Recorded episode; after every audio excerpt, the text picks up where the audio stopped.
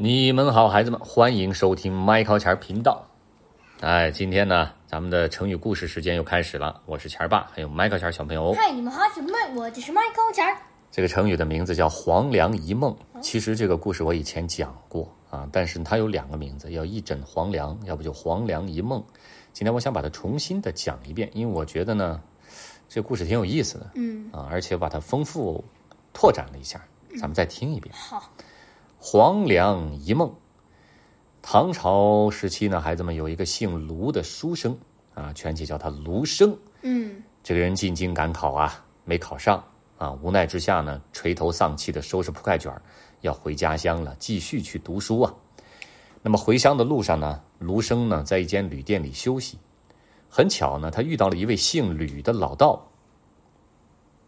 老道呢见卢生闷闷不乐的样子，就问说：“这位公子啊，贫道看你无病无灾，为何在此长吁短叹呢道啊，？”怎么了？就是道士。对呀、哦，之前成语故事之中还好像还没有道士。是吗？嗯，应该还没有。卢生卢生一看有人关心自己，忍不住就开始发牢骚。他说：“大丈夫在世就应该建功立业，出将入相，做出一番大事业。像我这样读了十几年书，却考不上进士，现在又要回乡去耕田，哎，你说这不值得长吁短叹吗？”老道端详了卢生一番，若是公子因此烦恼，贫道倒是有个解决的法子，公子可想要试试？卢生呢，只以为他是在开玩笑，哼，在下平生志向就在此，啊，就想当官呗，嗯，有一番抱负和事业心。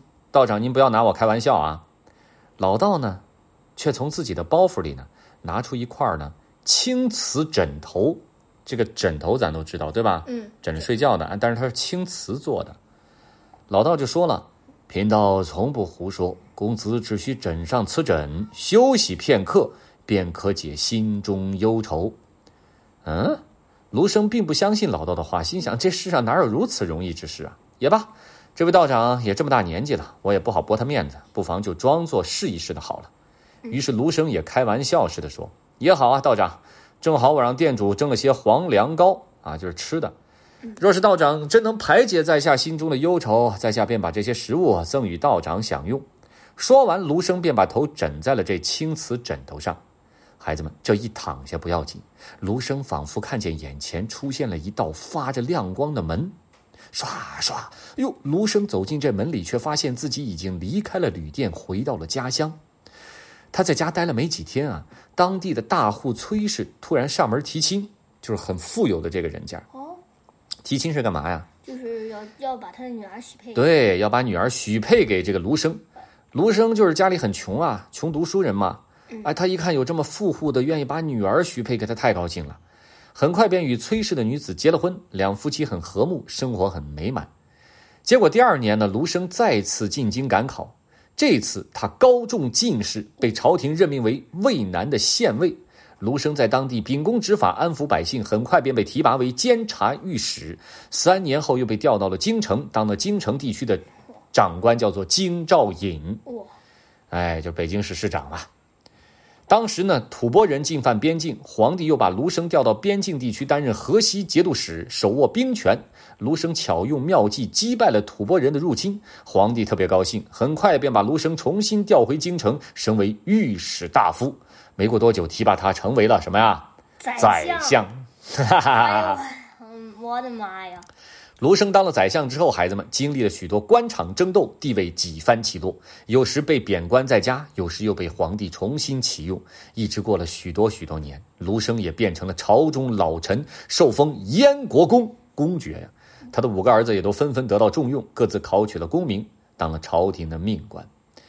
时间若白驹过隙，白驹过隙呀、当年的卢生已经年逾八十了，便向朝廷上书告老还乡。皇上听闻此事，亲自派人到卢生的家中探望，称赞卢生一生为大唐尽心竭力，赏赐了卢生许多财物，让他在家颐养天年。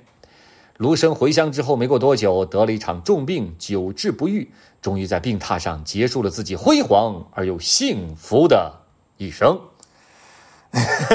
你笑吗？哦，怎么样？好好啊，是个人都想有这样的一生，是吧？卢生惊诧不已呀！哎呀呀呀呀！就在死前一瞬间，他惊醒了，就发现自己仍然坐在这破旅馆里。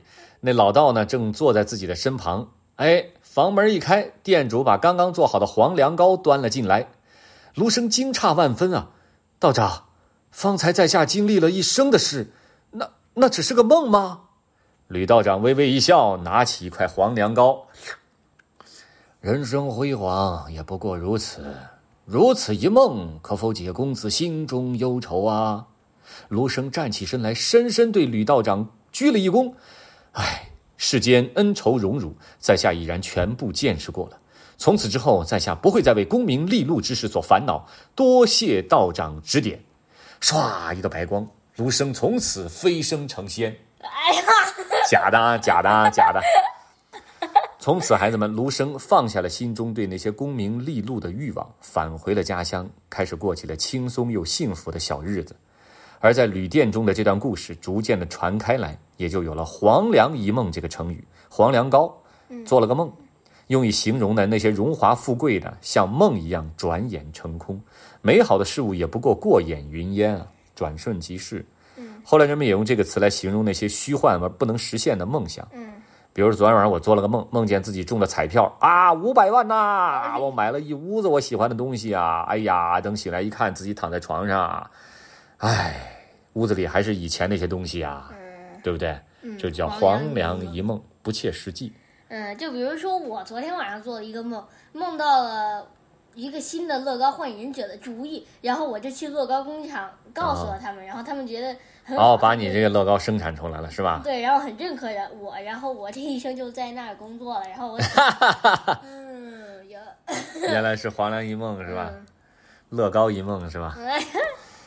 哎，好了，孩子们，其实呢是这样的，追寻美好的生活和幸福的人生呢，是每个人都，我觉得，他并不是说你看破红尘了、看透了这事儿，世界上不过就那么回事儿。嗯啊，追求那些美好的是你们人生的动力，这很好。每个人就应当去勤勤奋奋的为你自己、为你的家人、为你为喜欢你的人、为你所爱的人去奋斗，就这么回事。